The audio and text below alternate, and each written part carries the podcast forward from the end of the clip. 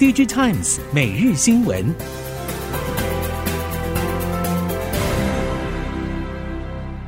听众朋友您好，欢迎收听 DigiTimes 每日新闻，我是袁长杰，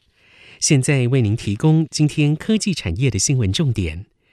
首先带您看到，随着终端传统备货旺季进入尾声，记忆体十一月现货价格的涨幅明显趋缓，但是第四季上游 NAND 原厂释出产能持续减少。记忆体模组厂想逢低敲定大单，却无法如愿。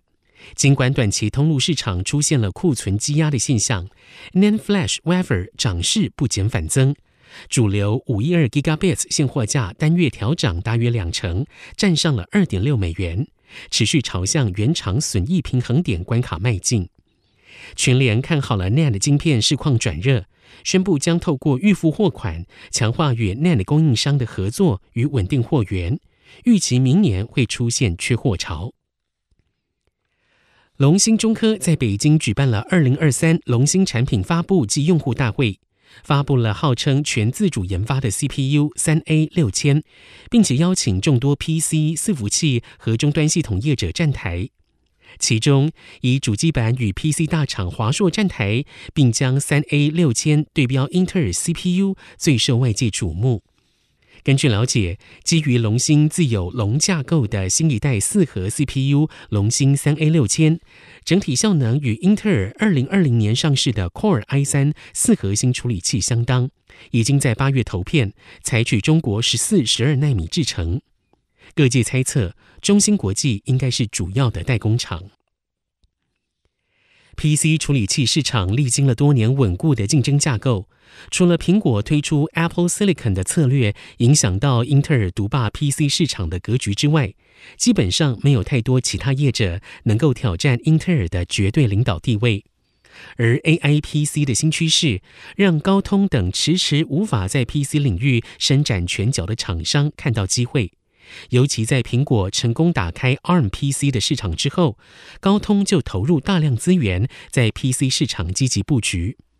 虽然 ARM 阵营的苹果和高通看起来都有机会向上挑战，但是既有的 PC 市场结构是否真的那么容易打破，也值得进一步观察。生成式 AI 应用大爆发，相关业者认为将大幅改变人机协作界面。云服务龙头 AWS 在年度大会 re:Invent 中展示以对话式界面操控无人机，并且将物联网技术用于驾驶环境模拟，以云端技术推进智慧座舱愿景。而相关技术可以用于设备和桥梁巡检，结合无人机搭载的电脑视觉技术，将设备瑕疵等状况回报给系统。有别于传统固定操作模板。对话式界面让使用者可以输入更自然而且细腻的操作指令。AWS 表示，同样的方案也适用于机器人操作。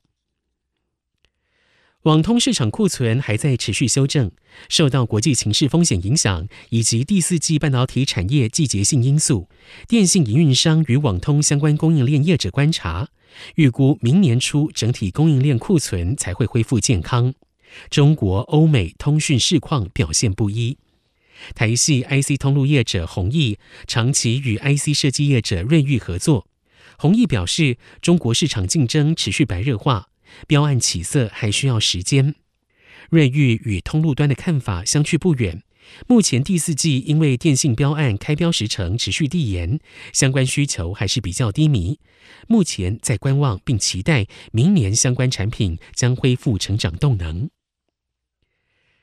五 G、AI 与电动车等新兴应用持续推升被动元件需求，对 MLCC 产业带来了相当的助力。包括大电容及小尺寸产品都有新的机会，伺服器与 NB 也都有望随着这一波趋势成长。台湾被动元件通路日电贸举行法说会，总经理暨发言人余耀国表示，被动元件产业库存持续改善，预期明年第二季市场需求改善回温。与此同时，看好电动车与 AI 伺服器带动电容品需求会持续扬升。目前全球电容年出货量大约五兆颗，预估到二零二六年，全球电容产品年出货量可以来到六兆颗。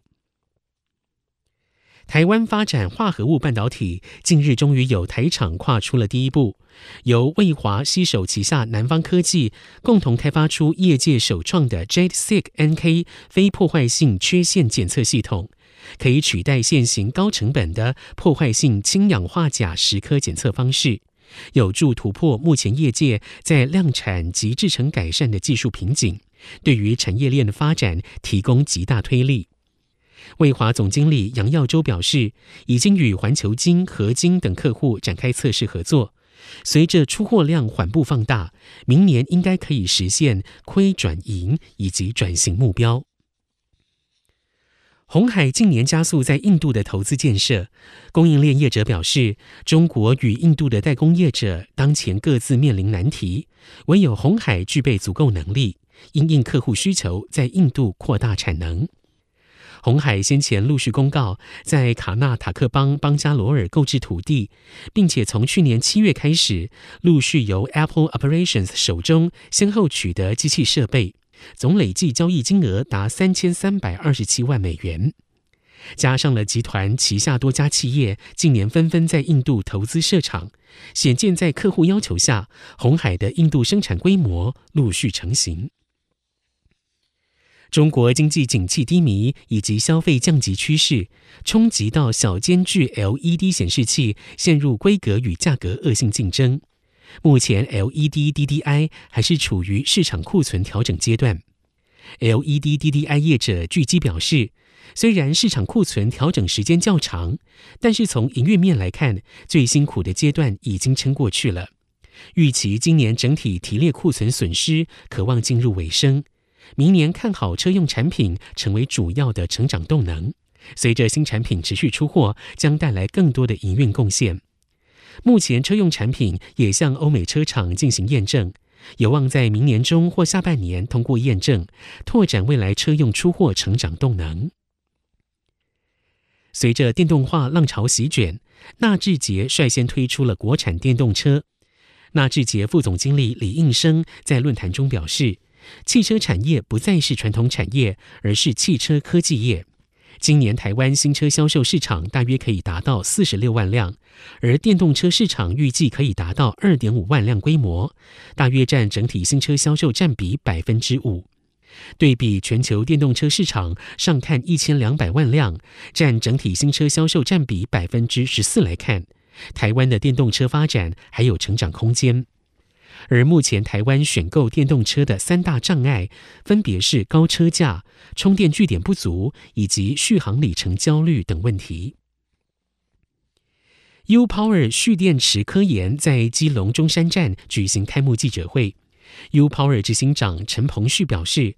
随着基隆中山站正式开幕，U Power 环岛充电网络已经达到了二十站的里程碑，目标二零二五年全台布建七十五站。U Power 近年持续拓展高功率快充站的站点。陈鹏旭表示，U Power 今年底会达到二十五站，接着以每年至少二十站的速度扩增，明年再增加二十站。同时，U Power 同步推出 Auto Charge 自动充电功能，让使用更为便利。今年全球低轨卫星市场持续蓬勃发展，甚至迎来了许多崭新的里程碑。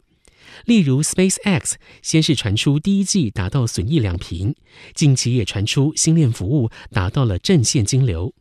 英国业者 OneWeb 则是迎来合并重组，强化自身市场竞争力。整体来说，外界对于明年的低轨卫星产业可以说倍感期待。目前，台湾业者在需要大量制造的地面设备上是采取外包合作。后续要思考的是因应其他地区的供应链竞争，如何确保竞争力。再者，也可以朝向卫星系统整合、晶片等附加价值更高的产业链发展。以上，DG Times 每日新闻由 DG Times 电子时报提供，袁长杰编辑播报。谢谢收听。